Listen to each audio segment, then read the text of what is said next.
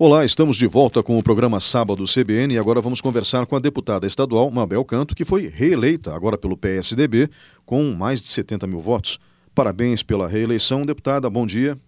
Bom dia, Ney. Bom dia a todos os ouvintes da Rádio CBN. Que alegria estar aqui conversando com vocês nesse sábado. Eu gostaria que a senhora falasse primeiro da campanha. Como foi a campanha, essa campanha em particular, uma campanha muito diferente de outras campanhas que nós tivemos nesse período democrático no Brasil, ou seja, depois da redemocratização.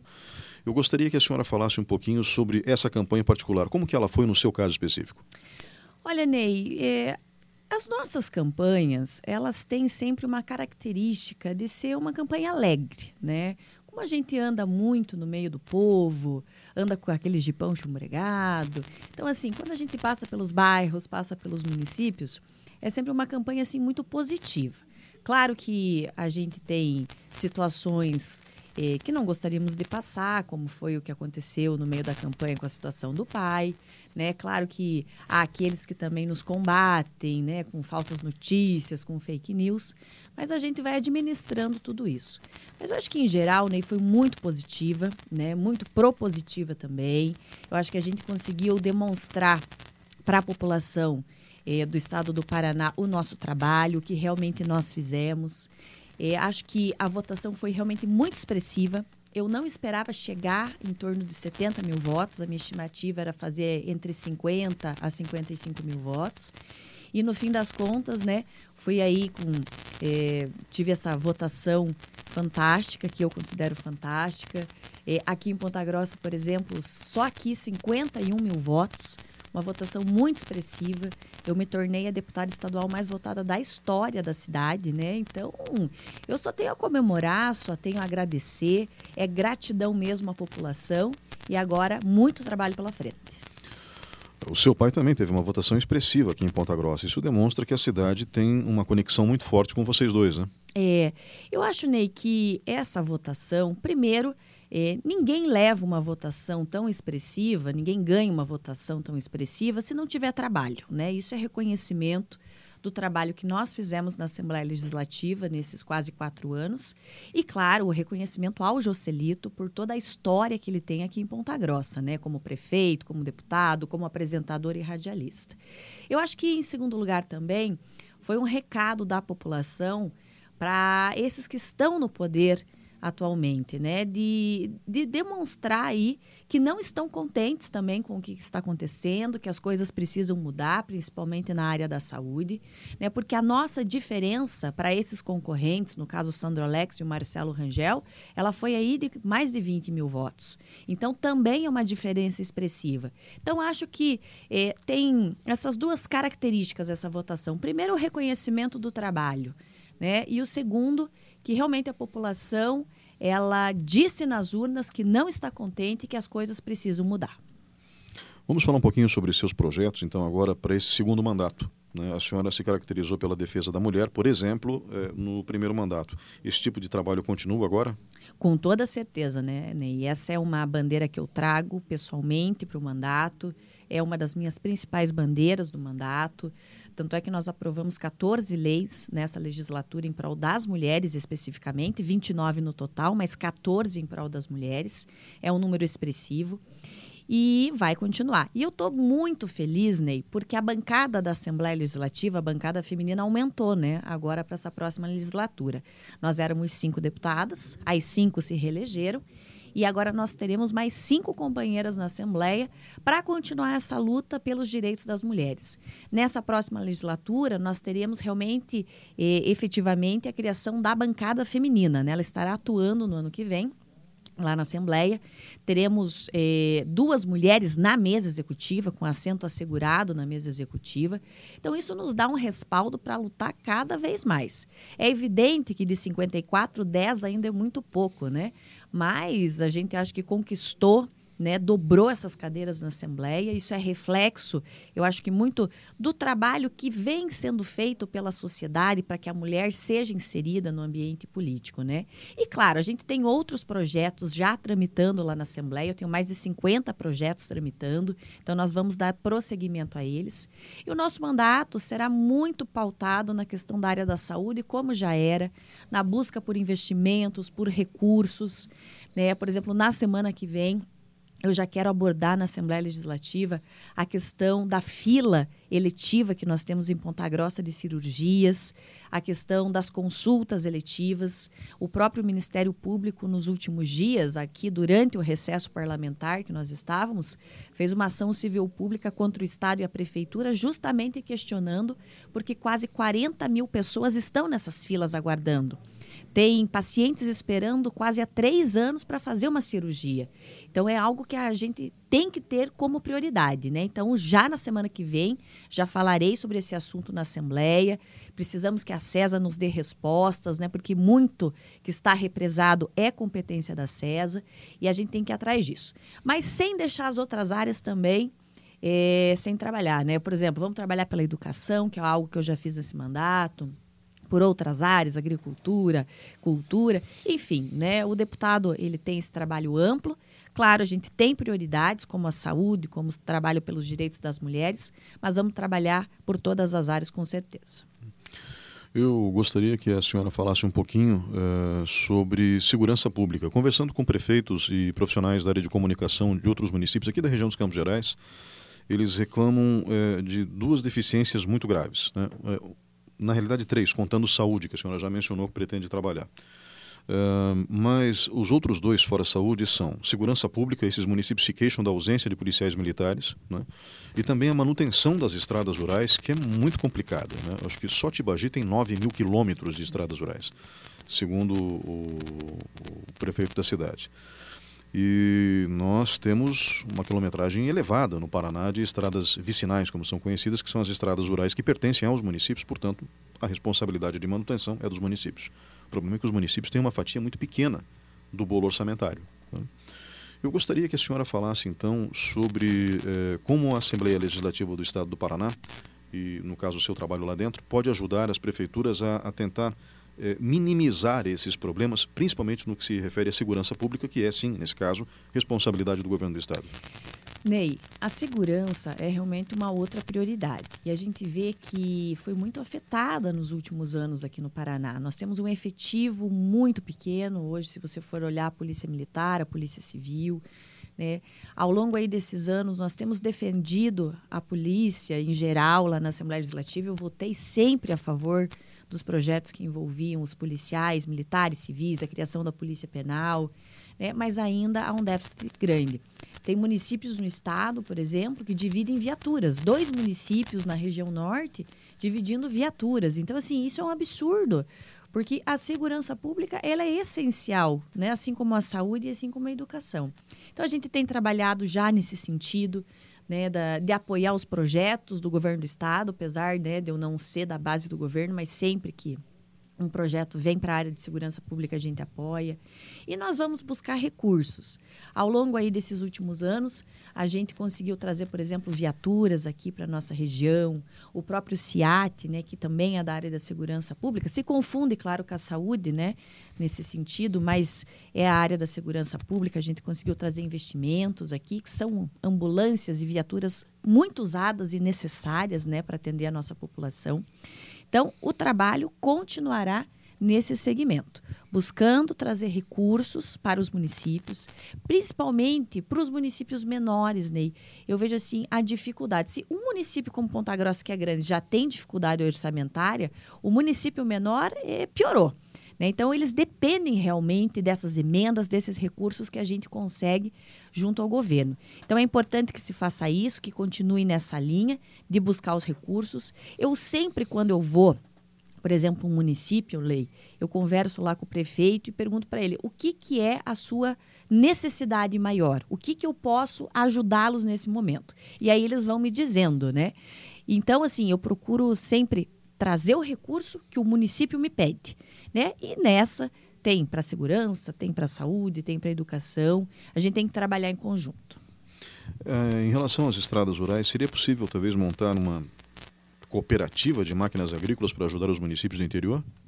É, acho que daí é uma competência que tem que partir de um apoio, de um convênio entre Estado e municípios, né? Acho que o governo do Estado tem que fazer sua parte, até porque prometeu muito ajudar nessa parte das estradas rurais. Né? E há também sua competência em relação a isso, não é só os municípios, mas precisa haver convênios, né? Como você disse, por exemplo, Tibagi tem mais de 9 mil quilômetros de estradas rurais. O que efetivamente o governo do estado fez nesses quatro anos foi muito pouco. Então, a atenção precisará ser redobrada né, nesse sentido. E os municípios podem contar com o meu apoio também. É, falando ainda da questão de infraestrutura, a gente falou de estradas rurais, vamos para as é, rodovias como um todo e para a questão do pedágio. É, tem muita gente com medo que o número de praças de pedágio seja multiplicado em excesso né, e que a conta final acabe ficando mais cara do que era antes. A senhora, como deputada, pretende discutir isso de maneira muito propositiva dentro da Assembleia?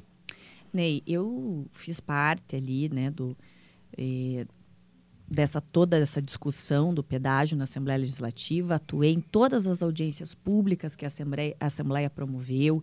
Aqui em Ponta Grossa, nos Campos Gerais, eu liderei essas audiências. Então, assim, nós eh, conversamos muito com a sociedade civil organizada sobre esse assunto do pedágio. Nós entendemos, por exemplo, que o modelo apresentado não era o mais benéfico para os usuários, para a população. Quando o governo do estado eh, fez a votação, enviou o projeto para entregar as estradas estaduais para o governo federal, eu votei contra, porque eu não acreditava nesse modelo que estava sendo apresentado. Ele era mais do mesmo e, quem sabe, seja realmente pior, porque estamos criando mais 15 novas praças de pedágio no estado do Paraná. O contrato será de 30 anos, né? O contrato antes foi menor, agora será de 30. E eu acho que nós tínhamos que ter modelos como o de Santa Catarina, né, com tarifas bem menores. Eu sempre cito a questão da nossa ligação aqui com Curitiba, né, a estrada Ponta Grossa Curitiba.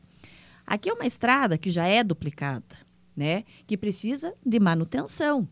Então, a tarifa a ser praticada na nossa estrada Ponta Grossa Curitiba deveria ser tarifa de manutenção, assim como é em Santa Catarina quando você desce ali para as praias, né? E não é o que nós vamos ver aí eh, nesse, nessas nova, nesse novo modelo de pedágio. Ele está muito parecido com a tarifa anterior.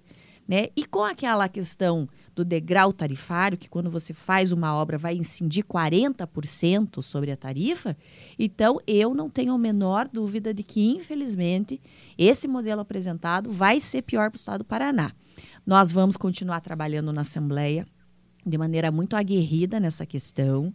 Né? Nós vamos continuar trabalhando para que não seja implementado um pedágio que seja maléfico para, para o usuário, porque isso tem uma, uma repercussão não só na, de quem anda nas estradas.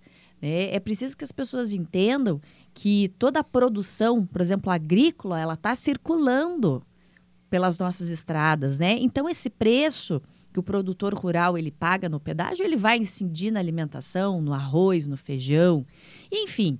Então, assim, é uma discussão realmente de todo o estado do Paraná, não só de quem viaja, e a gente vai estar lá defendendo com toda certeza. Vamos falar um pouquinho de educação. Eh, nós temos, uh, sob responsabilidade do governo do Estado, os colégios estaduais, ou seja, o segundo ciclo do ensino fundamental, o ensino médio, e também universidades estaduais, que são verdadeiras preciosidades quando a gente compara com o ensino público uh, superior do resto do Brasil. As nossas universidades estaduais estão entre as melhores do Brasil. É o caso da UEPG, Universidade Sim. Estadual de Ponta Grossa. E essas universidades foram fundamentais para o desenvolvimento tecnológico é, do interior do estado. Se o Paraná é o que é, ele deve, isso em grande parte, aos profissionais que trabalharam nessas universidades. O fortalecimento é, do segundo ciclo do ensino fundamental, do ensino médio, mas também das universidades, deve ser uma prioridade para os deputados estaduais? Com toda certeza, Ney. Acho que educação é a única coisa que realmente muda a vida das pessoas, né? Claro que saúde é importante, infraestrutura é importante, mas é a educação que tem um papel realmente de mudar, eh, desde uma criança até um adulto, né? Enfim. É, nós nos debruçamos nesse mandato na questão da educação, por exemplo, a reforma de escolas, o término de obras, como por exemplo aquele colégio lá, o Francisco Pires, né, que estava parado devido à Operação Quadro Negro. Fui eu que trouxe o secretário de Educação, o presidente da Fundepar para Ponta Grossa, para ver essa, essa obra que estava parada, para ver, por exemplo, aquelas salas de madeira do Colégio Padre Pedro, lá no Jardim Paraíso. Temos aí a luta do Colégio Yolando, lá no Jardim Los Angeles, né, que ainda temos que conseguir para a comunidade. E eu acho que realmente é um setor que nós temos que priorizar, que nós temos que trazer as emendas, que nós temos que, na lei orçamentária, cuidar de fato, e isso é uma questão que passa pela Assembleia Legislativa. Então, a gente tem que ter um carinho pela área da educação, pelos nossos professores, a valorização dos professores. Nós tivemos, infelizmente, e eu vou falar infelizmente, nesse último governo, que é o governo do Ratinho agora, é, uma terceirização na área da educação. E isso não está correto. Né? Ao invés de se valorizar os servidores, de se promover concursos públicos para os professores, não, a gente está terceirizando, esse governo está terceirizando tudo que pode. E isso não é bom para a área da educação. Com relação às nossas universidades, eh, você já pontuou bem, eh, o desenvolvimento tecnológico, o desenvolvimento regional, Ney, passa pelas nossas universidades. Eu acho que Ponta Grossa eh, realmente tem um, um destaque também a nível nacional por conta da UEPG. Olha os nossos cursos, odontologia, direito, entre os melhores do Brasil, medicina, né? Tão importante, porque o, o estudante se forma aqui, passa a atender a população, todo mundo ganha, todo mundo cresce. Então a gente tem que ajudar as nossas universidades. O governo do estado também não foi benéfico com as universidades no último governo. Votamos uma lei geral das universidades que não era boa para as universidades. Né? Inclusive, os reitores se posicionaram contrário, os servidores se posicionaram contrário. Eu votei contra porque eles se posicionaram desta forma. Eu acho que só aqui o reitor de Ponta Grossa que não se posicionou. Mas eu lembro que no dia da votação estavam todos os reitores da UEL, UEM, UniOeste, enfim, estavam lá na Assembleia, né? porque precisava de uma lei que realmente tivesse um impacto positivo para os servidores. Porque quando você fala das universidades, nós estamos falando definitivamente desses servidores. São eles que estão lá na ponta ensinando nossos alunos, né, os novos profissionais aí do mercado. Então, eles têm que receber uma valorização de verdade, o que não aconteceu. Mas a gente vai continuar lutando lá também na Assembleia a favor deles. Nós vivemos numa época de inserção tecnológica que é muito profunda. Né. No futuro, talvez a gente tenha uma mensuração mais adequada de como que isso é benéfico ou não. Mas o fato é que nem todo mundo tem acesso a 4G, o que dirá 5G, que ainda está vindo por aí. Uh, nem todo mundo tem acesso a equipamentos de ponta. Né? Isso também é muito complicado, porque o ideal seria que os equipamentos de ponta fossem mais baratos. Né? E é, criar laboratórios de informática, inclusive com acesso tecnológico, é, para que as crianças possam aprender a manusear esses equipamentos, seria essencial para que a gente não tenha a construção de uma camada de analfabetos digitais. Né? Com certeza, né? E, e, nós fizemos isso também nesse mandato. E eu, por exemplo, teve e, várias escolas aqui da nossa região que nós conseguimos enviar justamente esses desktops, né? Laboratórios de informática, todos equipados para que as crianças, os alunos possam estar eh, tá ali aprendendo, estudando. Eh, outros equipamentos, até me fugiu o nome aqui agora, mas assim, verdadeiros laboratórios de inovação, né? Nós conseguimos trazer vários deles aqui para a região. Inclusive lá, vou destacar um aqui, o pessoal lá do Guaragi, do Colégio Munhoz da Rocha, receberam, ficaram tão contentes, né? Você veja uma comunidade rural que está bem afastada de Ponta Grossa, recebe um equipamento desse que é tão importante, 27 computadores, desktops, para atender aos alunos ali daquela localidade. Então, realmente é muito importante, eu acho que precisa ter esses investimentos. Agora, Ney, eu, como eu te disse, a gente vai buscar trabalhar em todas as áreas, mas entendemos que algumas são prioritárias né? Eu vou trabalhar muito pela saúde, essa é a minha prioridade, porque nós temos filas gigantescas e por mais que tudo seja importante, ninguém faz nada se não tiver saúde. Então, esse é o caminho nesse momento. Eh, deputada, eu gostaria que a senhora fizesse agora suas considerações finais. Muito obrigado pela sua participação aqui na Rádio CBN nesta manhã de sábado. Ney, eu agradeço a você pela oportunidade né, de estar aqui na CBN, ao Roberto, a toda a equipe. Agradeço aos ouvintes e quero agradecer principalmente à população de Ponta Grossa, da nossa região, né, que nos permitiu ter essa votação espetacular, né, mostrou aí que o povo, quando ele quer, ele sabe, ele dá a resposta. E a gente está muito feliz, né? Só estaríamos mais felizes se o Joselito já estivesse confirmado, mas estamos recorrendo e eu tenho certeza né, que ao final desse processo nós teremos aí mais um deputado federal em Ponta Grossa, que eu considero extremamente importante, porque é mais recursos, é mais desenvolvimento para toda a nossa região. Então, meu muito obrigada a toda a população que mais uma vez confiou no nosso trabalho e tenham certeza de que vamos honrar cada voto lá na Assembleia Legislativa. Nós conversamos com a deputada estadual Mabel Canto, agora reeleita pelo PSDB para mais quatro anos na Assembleia Legislativa do Estado do Paraná. Vamos encerrando o programa por aqui. Agora, se você fica com a nossa transmissão esportiva do jogo Chapecoense e Operário, meu nome é Ney Herman, comigo na técnica Marcos Andrade, direção de jornalismo Ricardo Silveira, direção da Rádio CBN Roberto Mangruel.